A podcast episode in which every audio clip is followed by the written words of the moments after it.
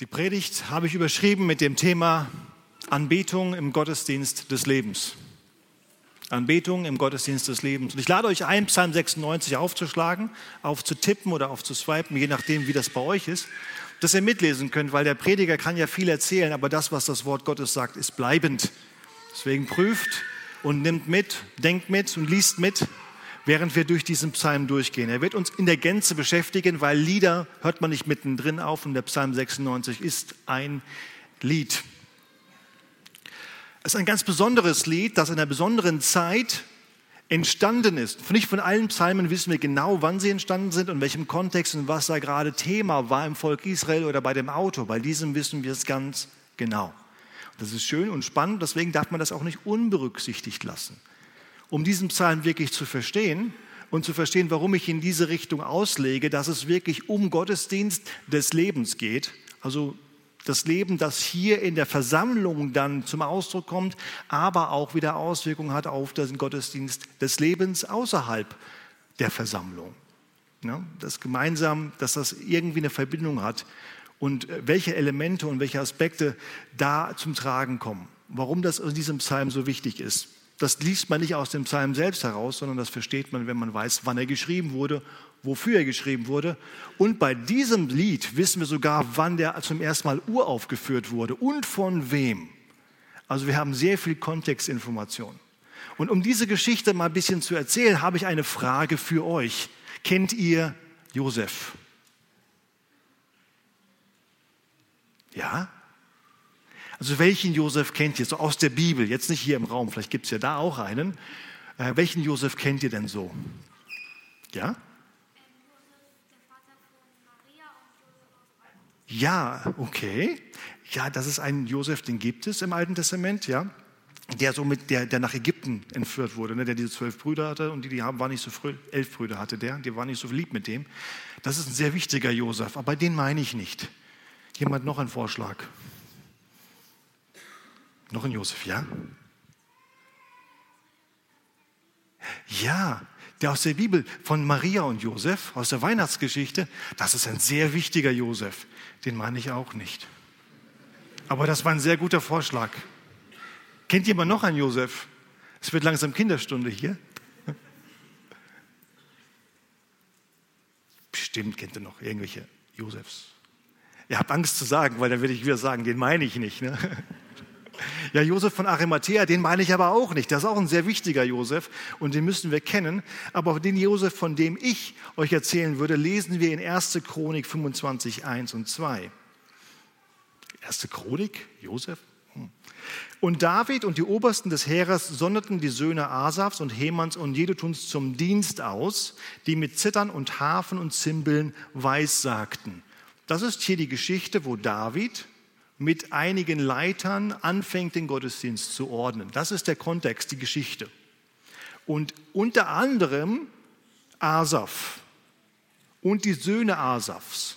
Und dann gibt es noch zwei weitere Namen, Heman und Jedutun, die kommen nachher im Test.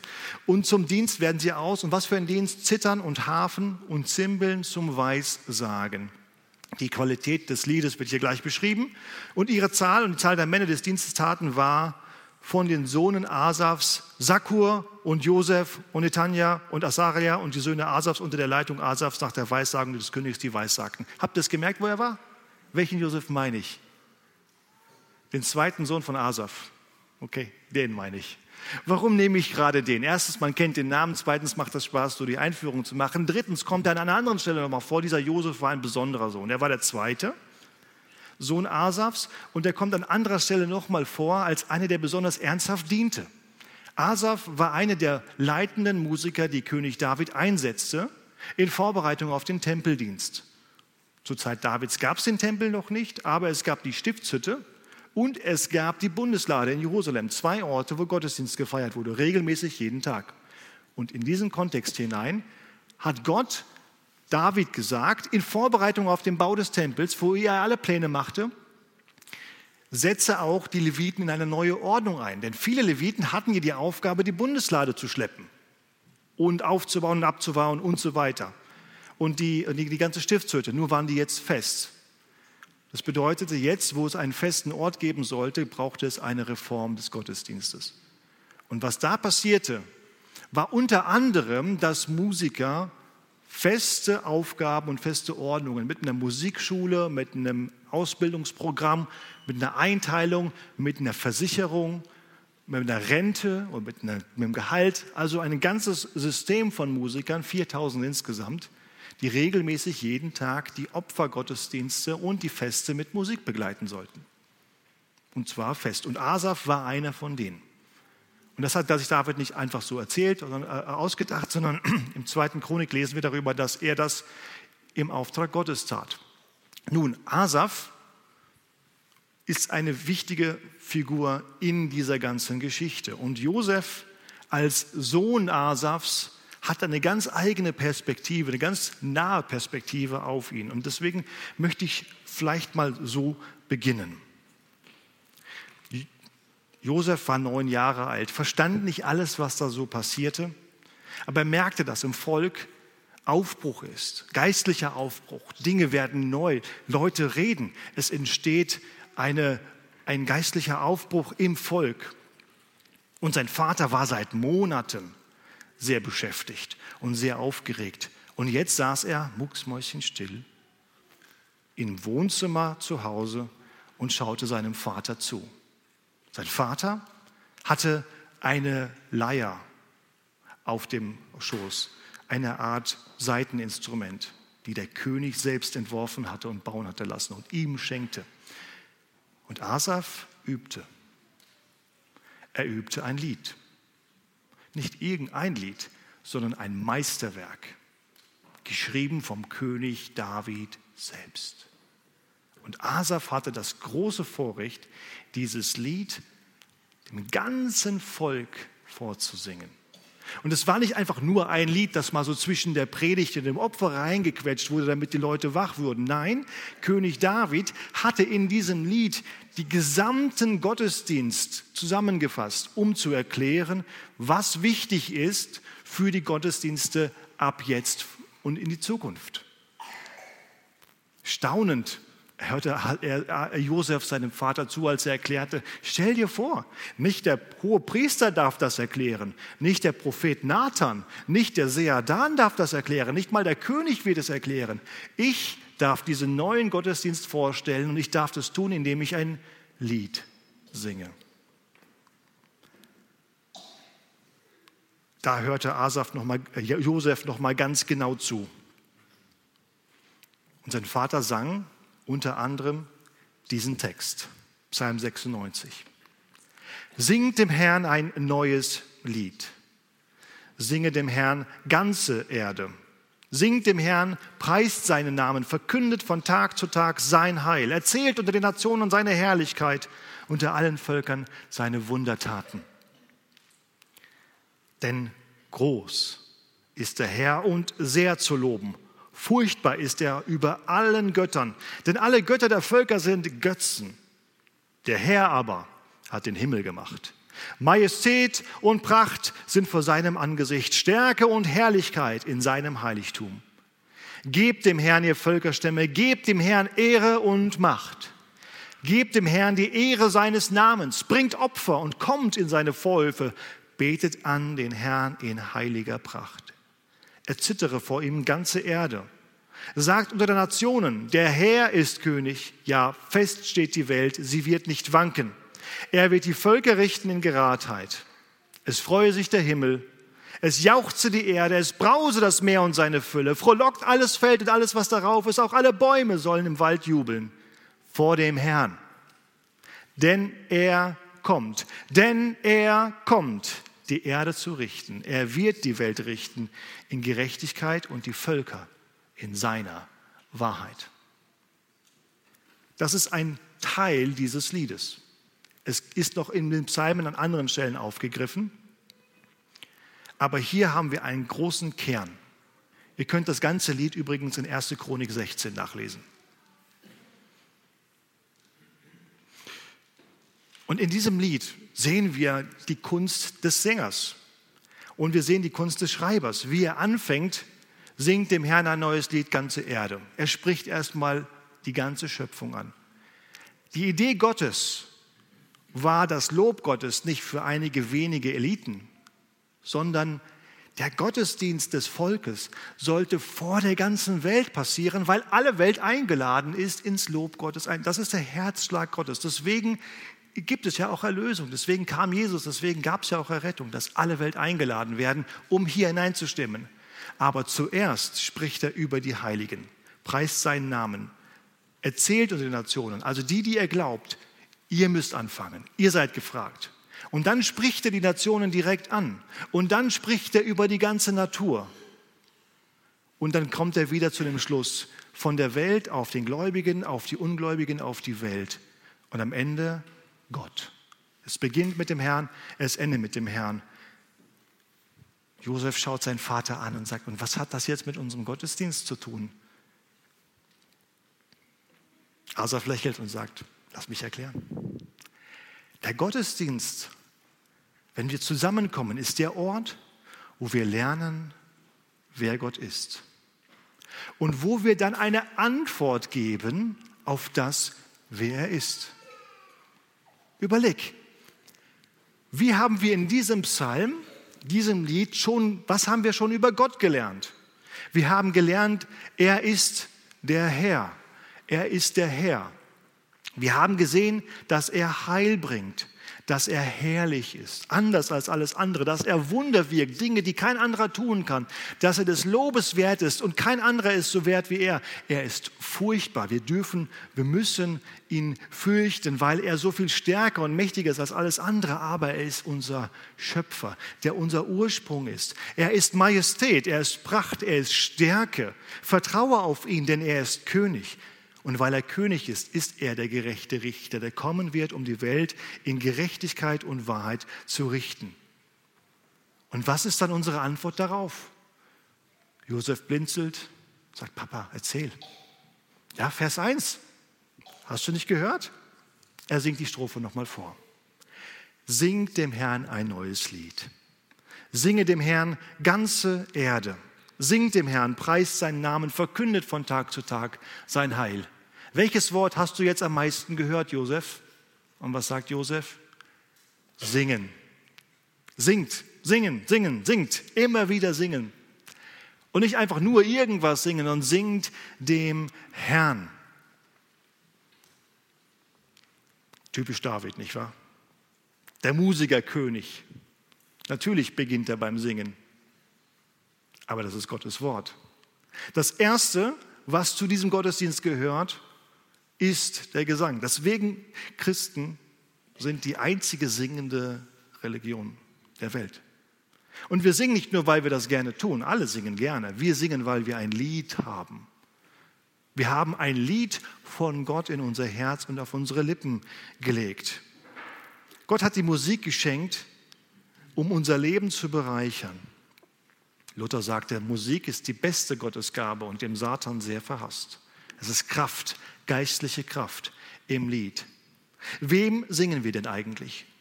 Wir singen dem Herrn.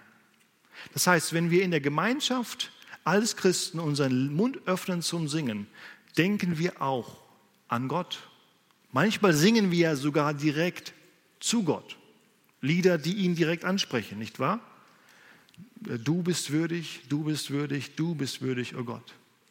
Manchmal singen wir aber auch Lieder über ihn. Wie groß ist mein Herr, kein anderer wie er. Und wir reden zueinander über ihn. Aber auch das ist ihm. Und manchmal laden wir Leute zum Glauben ein, sagen, komm, komm, glaube auch. Oder ich sage, ich, ich singe von mir, ich will folgen, ich will glauben, ich habe. Und dieses Ich-zentrierte Lied, voll aus den Psalmen genommen, alles ist trotzdem dem Herrn. Weil dem Herrn ist nicht eine grammatikalische, äh, grammatikalische Sache, sondern eine Herzenssache. Wir singen dem Herrn, wir singen dem Herrn ein neues Lied. Was singen wir? Das neue Lied. Oh, jetzt haben wir natürlich eine Legitimation, ne? nur die neuen Lieder zu singen. Dann singet dem Herrn ein neues Lied, jede Woche ein neues Lied, immer nur neue Lieder. Wir müssen ja neue Lieder singen, steht ja in der Bibel. Kann es sein, dass wir vielleicht ein bisschen was nicht ganz verstanden haben? Ja, natürlich. Kann ja nicht sein. Gut, Asaf hat ein neues Lied tatsächlich gesungen. Er beginnt das neue Lied mit der Aufforderung, singt dem Herrn ein neues Lied. Und alle sagen, klar, ich kenne das ja noch gar nicht. Aber man kann es schnell lernen, wenn es richtig geschrieben ist. Singt dem Herrn ein neues Lied. Das Wort neu hat viel tiefere Bedeutung als einfach nur noch nicht nur kurz auf der Erde. Neu bedeutet neu gemacht, gewaschen, gereinigt, aufbereitet, repariert, poliert. Etwas Frisches. Singt ein neues Lied bedeutet, ich habe Gott erlebt und schon ist mein Lied neu. Es hat Frische, es hat Bedeutung. Es ist nicht einfach nur das Lied, das ich kenne oder das Lied, das ich einfach singe, weil es jetzt gerade dran ist, sondern ich singe es mit einem Bewusstsein. Ich singe es dem Herrn. Ich singe es, weil ich den Herrn erlebe, weil ich ihn immer wieder neu erlebe, seine Segnungen. Ich habe ihn erkannt. Ich habe eine Krise hinter mir und ich beginne ein Lied zu singen und es ist ein neues Lied. Gott eröffnet mir eine Tür und ich darf einen neuen Dienst, einen neuen Weg gehen. Ich habe eine Frau gefunden, das Lied ist neu, auch wenn es das älteste ist, das ich kenne.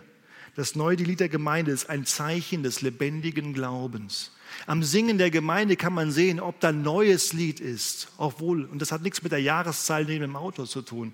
Das hat alles mit dem lebendigen Glauben der, Familie, der Gemeinde zu tun. Ein Zeichen des lebendigen Glaubens. Da, wo der Geist wirkt, entsteht ein neues Lied. Und ja, es sind natürlich auch neue, neu geschriebene Lieder. Glauben wir nicht, dass Gottes Geist aufgehört hat, neue Lieder einzugeben, um der Gemeinde zu dienen. Zu allen Zeiten hat Gott den kind, den, seinen Kindern Lieder gegeben. Manche von den Liedern waren für ihre Zeit, für ihren Ort und manchen hatten den Segen, auch an anderen Zeiten, anderen Orten ihren Dienst zu tun. Deswegen haben wir Lieder von früher. Wir haben nicht alle Lieder von früher, Gott sei Dank. Und wir haben neue Lieder und auch heute noch entstehen Lieder, die sind für unsere Zeit und die dürfen auch nach fünf Jahren aufhören. Aber es gibt auch jetzt Lieder, die haben noch einen Dienst für die Jahrzehnte. Und Gott ist am Wirken, wenn das neue Lied entsteht, wo Gottes Geist am Wirken ist. Singt dem Herrn ein neues Lied. Und wer soll singen? Das Volk Gottes soll singen. Singt dem Herrn vor den Nationen, das spricht die Leute an. Alle Welt, das spricht die Nationen an. Aber woher sollen sie wissen, was sie singen sollen, wenn sie uns nicht hören? Wenn du ein Christ bist, bist du berufen zum Singen. Wenn du ein Christ bist, nicht wenn du ein christlicher Sänger bist oder begabt bist oder beliebt bist oder denkst, dass du gut singen kannst oder gar nicht singen kannst. Jeder ist hier drin in dieser Beschreibung, nicht wahr? Es heißt nicht jeder, jeder singt im Chor oder jeder singt ein Solo. Das haben wir nicht gesagt. Da gibt es Qualifikationen, das ist auch richtig so. Aber wenn du eine Stimme hast, Psalm 150 sagt, alles, was atmet, lobe den Herrn. Atmest du? Ich hoffe. Natürlich hat der Atem noch eine zweite Bedeutung, das muss ich nachführen. Nicht nur was atmet, lobe den Herrn, sondern dieses Wort Atem ist das gleiche was, Wort, das beschrieben wird, als Gott in Adam das Leben einhauchte. Den Atem Gottes. Wir alle sind tot in unseren Sünden, aber wenn wir lebendig sind, dann sind wir atmend, geistlich atmend. Alles, was atmet, lobe den Herrn. Bist du Gott mit Gott unterwegs, dann erhebe deine Stimme im Lob zu ihm. Alle sind aufgerufen. Singen ist nicht nur eine schöne Kirsche auf einer Sahnetorte, die auch ohne schmeckt. Es ist eine geistliche Disziplin. Es steht neben dem Beten, steht neben der Gemeinschaft, es steht neben dem Wort Gottes.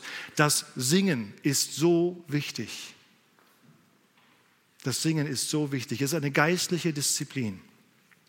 Berauscht euch nicht mit Wein, sagt Epheser 5, woran Ausschweifung ist, sondern werdet voller Geist. Gebt dem Geist Raum, werdet erfüllt vom Geist. Wachst im Glauben, werdet effektiv für Gott. Jüngerschaft, Heiligung, Reich, Wachstum. Und wie? Indem ihr zueinander in Psalmen, Lobliedern, geistlichen Liedern redet und im, Herzen euren, im Herrn in euren Herzen singt und spielt. Durch die Lieder.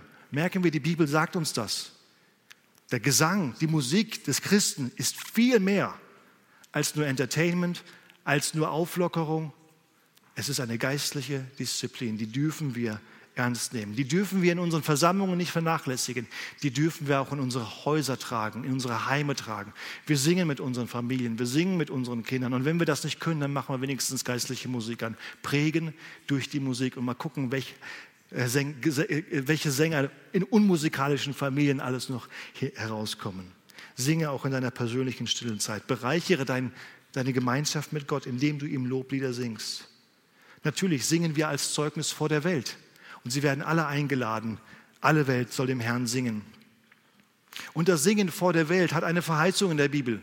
Wenn das Volk Gottes singt, dann hat das eine Verheißung in der Bibel. Wir lesen in Psalm 40 davon, wir haben das gestern ausgelegt, Psalm 40, Verse 2 und 3.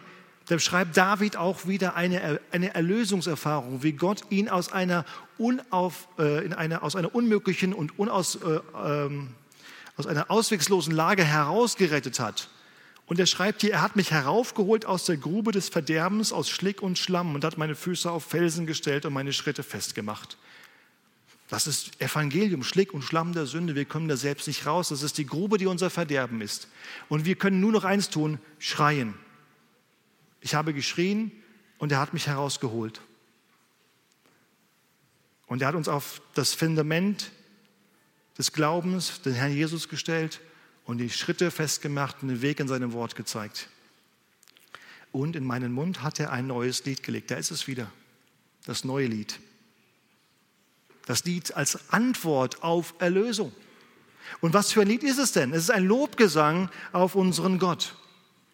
Ein Lobgesang auf unseren Gott. Ich singe das Lob in die Welt. Es ist ein Zeugnis. Ich glaube an dich. Du bist mein Herr. Ich folge dir. Lob ist niemals leise.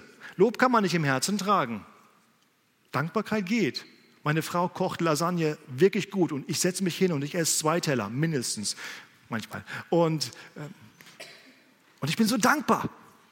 Ja, und dann stehe ich auf und gehe auf die Arbeit und ich komme besser mit Blumen zurück. Was habe ich nicht gemacht? Ich habe das Lob nicht ausgesprochen. Es kam nicht an, es war nicht gehört. Wenn wir das Lob aussprechen, dann wissen alle genau, worum es uns geht. Satan ist nicht allwissend. Er kennt deinen Kopf nicht. Aber deine Worte hört er. Lobe Gott. Die Welt kennt deinen Kopf nicht, aber deine Worte hören sie. Lobe den Herrn als Zeugnis vor der Welt. Denn wenn wir einen Lobgesang auf unseren Gott ausleben und auch singen, weil hier heißt es, dieses neue Lied wird von der Welt gesehen. Viele werden es sehen und sie werden sich fürchten, weil sie erkennen, wer Gott ist und auf den Herrn vertrauen, weil sie sehen, wie gut er ist. Diese Verheißung hat das gesungene Lob vor der Welt. Ist das ein Automatismus? Nein, jeder muss entscheiden. Haben wir diese Aufgabe, das Zeugnis unseres Lobes vor der Welt zu singen? Hier, wo es einfach ist, ja. Da, wo es schwierig ist, die Bibel nennt es das Opfer unserer Lippen das Opfer unseres Lobes, wo wir uns auch draußen zur Ehre Gottes zu ihm bekennen. Das ist das Zeugnis. Wir singen dem Herrn ein neues Lied. Und warum machen wir das? Der Grund unseres Liedes ist das Wesen und das Werk Gottes.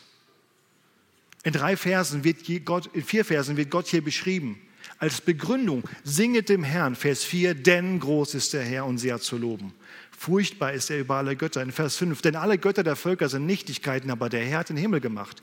Er ist der Herr, er ist der Schöpfer. Darum singen wir ihm. Vers 6, Majestät und Pracht sind vor seinem Angesicht, Stärke und Herrlichkeit in seinem Heiligtum. Und Vers 10, sagt unter den Nationen, der Herr regiert. Er wird richten in Geradheit. Wir singen, weil wir wissen, wer Gott ist. Und wenn wir erkennen, wie er ist, dann singen wir bewusster als Antwort auf ihn.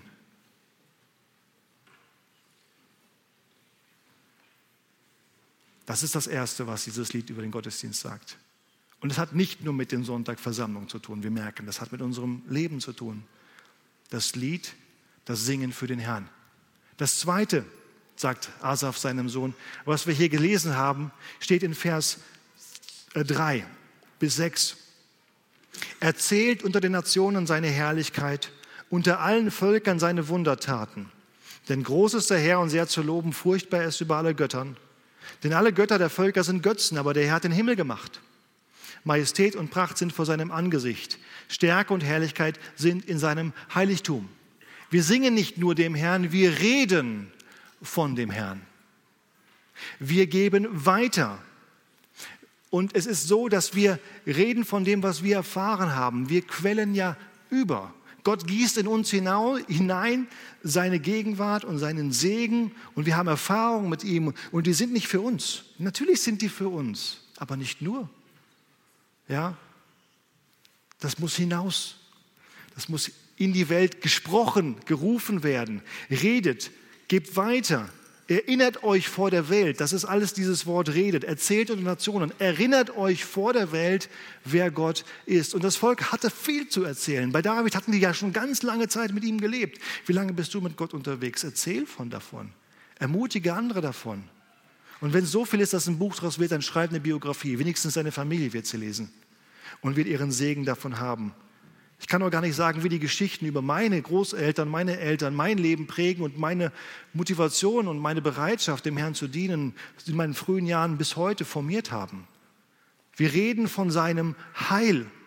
Wovon reden wir? Wir reden nicht von uns und von dem, wie wir so gut geglaubt haben. Wir reden von Gott und von seinem Heil.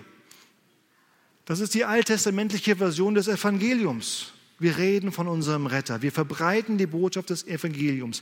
Wir reden über unseren herrlichen Gott. Wir staunen vor der Welt über den Herrn, den wir haben, der Schöpfer ist, der Richter ist, aber der auch unser Retter ist.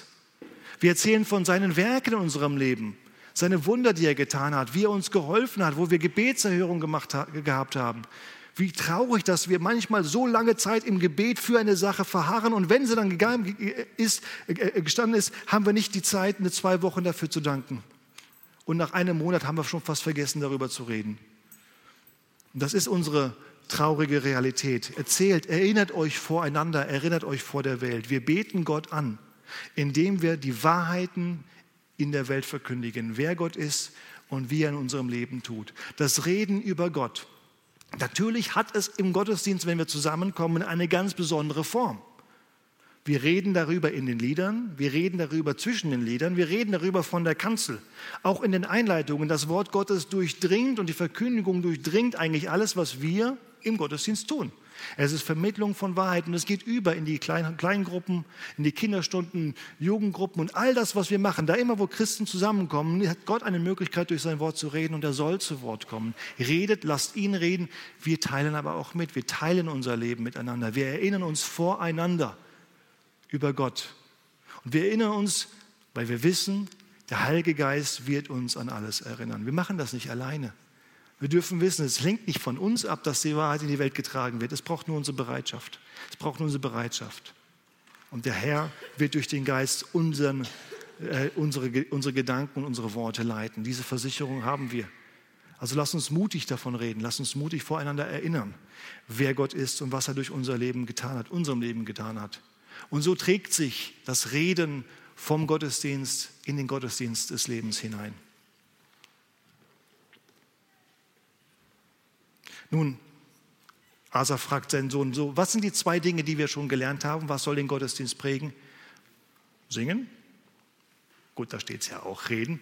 Das dritte ist, schaut mal Vers äh, 7. Gebt dem Herrn, ihr Völkerstämme, gebt dem Herrn Ehre und Macht. Gebt dem Herrn die Ehre seines Namens, bringt Opfer und kommt in seine Vorhöfe. Welches Wort, welches Verb, Tunwort kommt hier so oft vor im dritten, in diesem Vers? Ist euch aufgefallen? Geben. Gebt, gebt, gebt, bringt Opfer. Geben. Also es geht nicht nur darum, und das haben wir heute in der Einleitung auch so schön formuliert, Gott dient uns, Gott gibt uns, aber wir kommen auch, um zu geben. Nun, einem Israeliten damals müsste man das nicht sagen. Der wäre nie auf die Idee gekommen, ohne irgendeine Gabe, ein Opfer in den Gottesdienst zu kommen. Der Gottesdienst drehte sich um die Gabe. Das war der Auslöser, das war der Beginn. Die Vorbereitung darauf, die Auswahl, der Grund, warum ich das Opfer bringe, Schuld, Dank, Freude, Nachfolge, Bekenntnis, alles Mögliche konnte man damit verbinden. Und dann geht man mit diesem vorbereiteten Grund zum Tempel und bringt das mit. Was bringst du in die Gemeinschaft mit? Ein vorbereitetes Herz, ein Zeugnis, dass du vielleicht hier jemandem sagen kannst, eine Ermutigung, die jemand braucht, Dankbarkeit für Gott oder einfach nur den trockenen Schwamm deines Herzens, Gott füll mich. All das sind Gaben, die wir vor Gott ausbreiten können, aber wir kommen mit dem Bewusstsein, Gottesdienst ist etwas, wo ich beitrage. Das hier ist kein Kino, kein Live-Theater, wo ausgebildete Leute hier vorne irgendwas Interessantes präsentieren, das vielleicht einen Unterschied im Leben macht. Das hier ist Gemeinde, wo wir kommen, um zu geben und von Gott zu empfangen. Gebt dem Herrn gebt dem Herrn Ehre, bringt Opfer. Was geben wir? Drei kurze Gedanken dazu. Wir bringen Ehre, Ehre seines Namens. Ehre geben. Interessant. Das ist dieses Wort. Etwas abgeben. Das bedeutet, wir, wir als Menschen, wir haben in unseren Händen Ehre. Ne? So, wie so 100-Euro-Scheine. Und wir werden diese Ehre immer jemandem geben. Wir zahlen immer aus. Wir geben unsere Ehre immer jemandem. Wir sind so geschaffen, dass wir irgendjemanden oder irgendetwas unsere Ehre geben. Und Gott sagt, ich alleine bin es wert, sie anzunehmen. Gebt die Ehre keinem anderen. Und oft tun wir das. Wir geben die Ehre unseren Ideen. Wir geben die Ehre irgendwelchen Menschen. Wir geben die Ehre irgendwelchen Ideen über Gott, die gar nicht in der Bibel übereinstimmen. Wir geben die Ehre unseren eigenen Plänen und sagen, das ist mir wichtig. Ehre bedeutet nämlich, worin investiere ich mein Leben? Da sehen wir. Man sagt immer so ein bisschen, schau aufs Konto, dann weißt du, wo das Herz ist. Schau auf dein Ehrenkonto und dann weißt du, wo dein Herz ist. Investierst du dich in irgendetwas außer Gott, aber die Ehre unseres Lebens dieses Geld, diese Ehre, die wir in den Händen haben, wem geben wir sie? Und er sagt, gebt sie mir, gebt sie die Ehre seines Namens, weil Ehre seines Namens bedeutet, ich bin der Ehre wert. Ich bin das einzige Konto, auf das du Ehre einzahlen kannst und du hast was davon. Alles andere wird dich in die Ehre führen, alles andere wird dich mehr kosten, als du denkst, alles andere wird dir nur Verlust bringen. Das ist schlecht investiertes Geld. Verbuddel es lieber im Garten, bevor du das machst. Investiere es in mich und du wirst sehen, du wirst deinen Schöpfungsgrund warum du auf der Welt bist, erfüllt haben. Und du wirst von mir gesegnet sein, weil Gott ist nicht einer, der scheffelt, sondern Gott hat in seinem Sohn gezeigt, ich bin gebende Liebe. Gebe ihm die Ehre seines Namens. Es bleibt nicht nur bei dem Ehre geben, sondern es geht weiter. Gebt ihm auch Opfer, Gaben, Fähigkeiten, Möglichkeiten, Zeit, Güter. Alles, wir haben über das Erntedankopfer gesprochen. Oder das, ja, das ist, wir verstehen, worum es geht. Die Predigt über Geld darf eure eigene Pastor halten. Aber darum geht es. Bringt Opfer. In der Frühkirche war es so, dass wenn das Abendmahl gefeiert wurde, war das die Zeit für die Kollekte. Und jeder kam, brachte etwas, legte es am Altar hin, beim Kirchenaltar, und dann empfang er das Abendmahl. Was für eine Symbolik. Machen wir heute nicht mehr, auch logistisch vielleicht ein bisschen zu lang, aber die Idee ist gar nicht so verkehrt, oder? Ich komme in den Gottesdienst mit einer Gabe. Und wenn wir jetzt sagen, der Gottesdienst des Lebens, Römer 12 hat uns, hilft uns dann, aufgrund der Barmherzigkeiten, die wir empfangen haben, sei unser Leben ein lebendiges und wohlgefälliges Opfer für Gott. Das ist der einzige Gottesdienst, der Sinn macht. Im übertragenen Sinne, Römer 12, Vers 1. Dein Leben, gib ihm. Deswegen ist dieses Opfer viel mehr als nur die Gabe. Es ist dein ganzes Leben. Du lebendig für Gott in dieser Welt.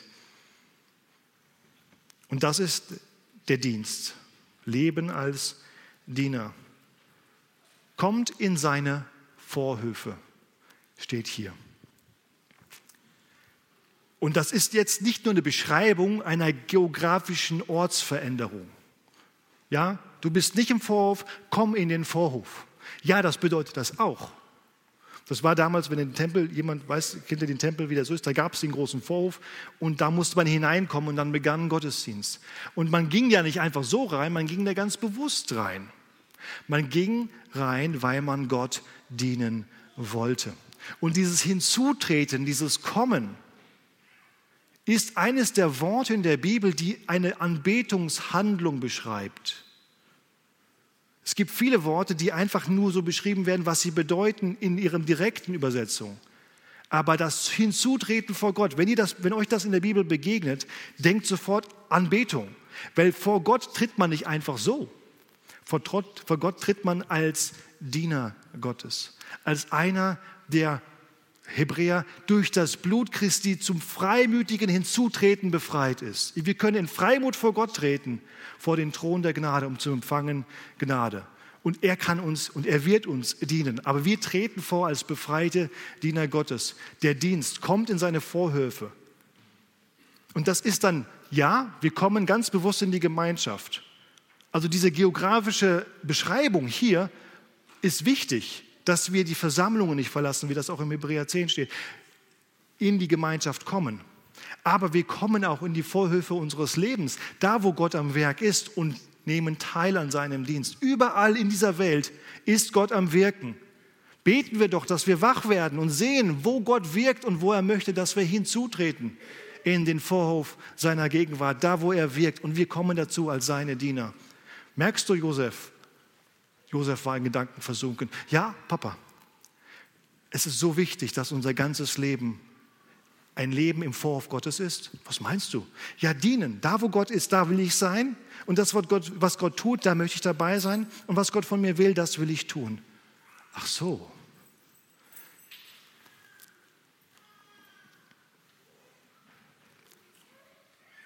Singen, reden, geben. Da ist noch mehr, Josef. Echt? Ja, das Lied ist ja noch nicht zu Ende. Komm, wir singen mal den neunten Vers und den zehnten Vers. Betet an den Herrn in heiliger Pracht. Erzittere vor ihm ganze Erde. Sagt unter Nationen, der Herr ist König. Ja, fest steht die Welt, sie wird nicht wanken. Er wird die Völker richten in Geradheit. Betet an den Herrn. Anbetung. Anbeten. Hier wird es nochmal ganz bewusst herausgestellt. All die anderen Dinge, die wir besprechen, dieser Gottesdienst des Lebens, hat mit unserer Beziehung zu Gott zu tun. Wie wir Antwort geben auf das, wer Gott ist. Und alles beginnt hier. Denn das Wort, das hier steht für betet an den Herrn, ist nicht ein Wort für Gebet, spricht mit dem Herrn, das gehört dazu. Das Wort aber ist äh, aus dem Hebräischen und heißt Shachar. Und das ist eigentlich eine Körperhaltung. Ja, ich glaube, ich fühle mich einfach so frei, die euch zu zeigen. Ich glaube, das mit der Kamera kriegt ihr das auch hin. Shachar, ja? Äh, seht ihr mich alle? Ja? Gleich seht ihr mich nämlich nicht mehr. Ne? Das ist Shachar.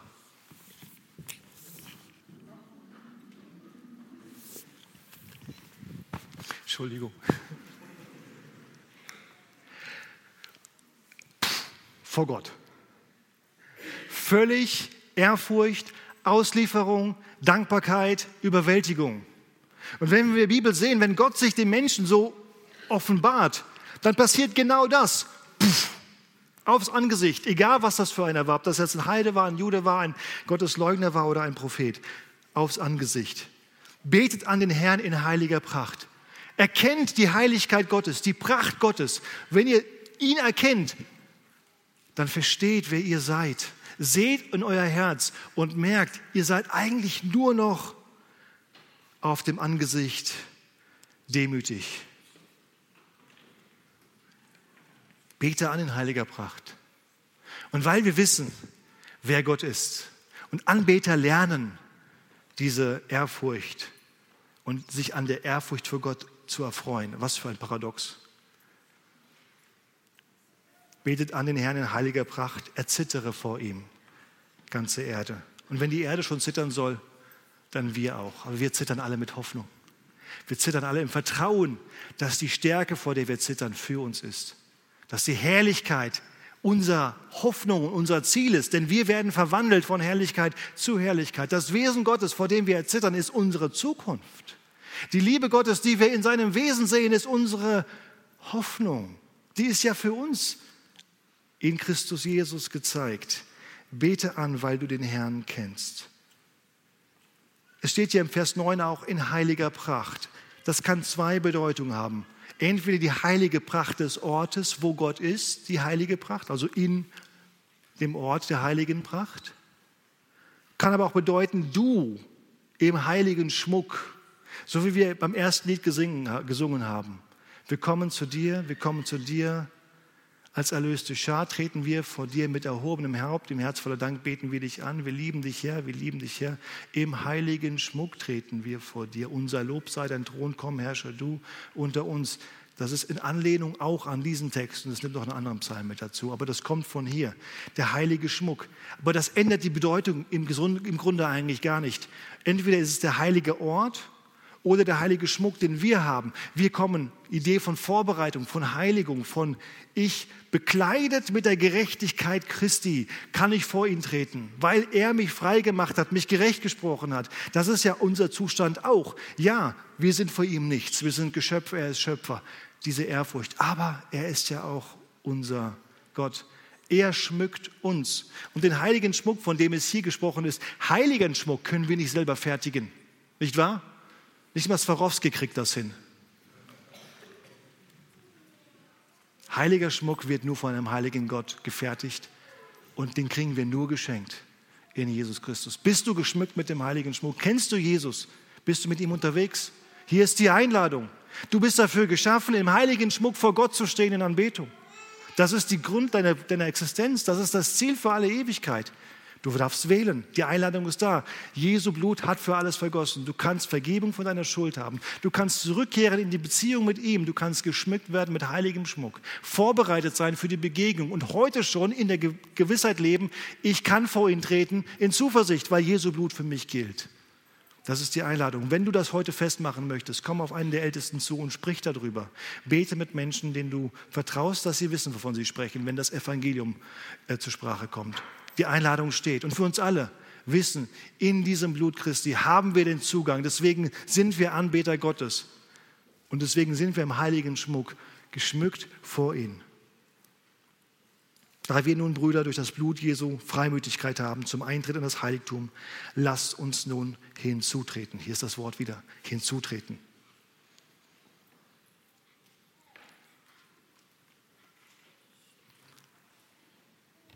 Wir haben gesungen, wir haben geredet, wir haben gegeben, wir haben gesehen, dass wir das aus einem Herzen der Anbetung tun sollen. Und Asaf sagt seinem Sohn, und etwas ist noch sehr, sehr wichtig.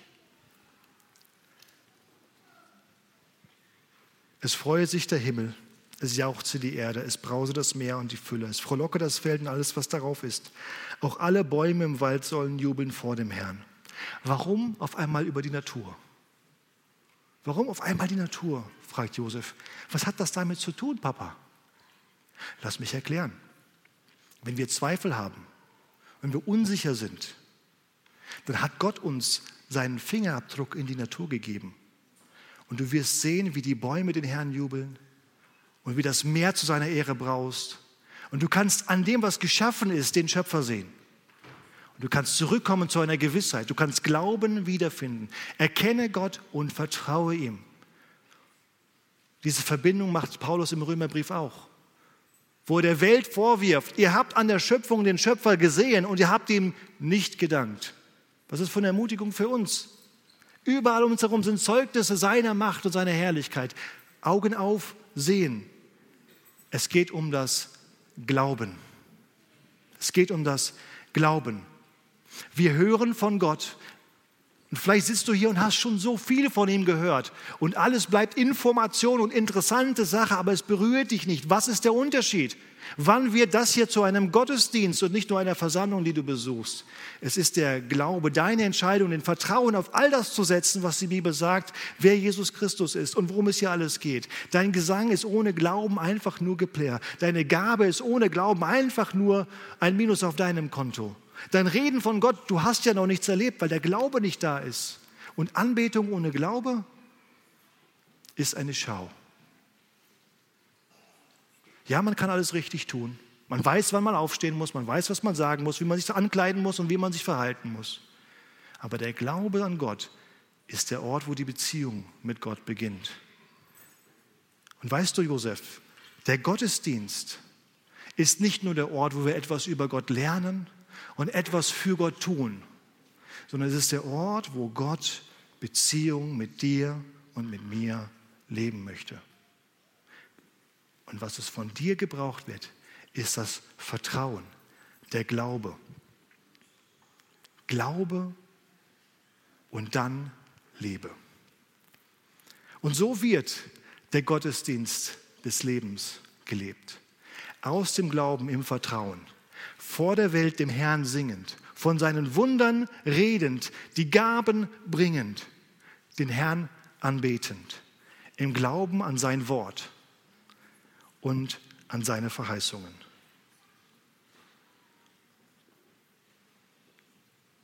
Josef hat begriffen.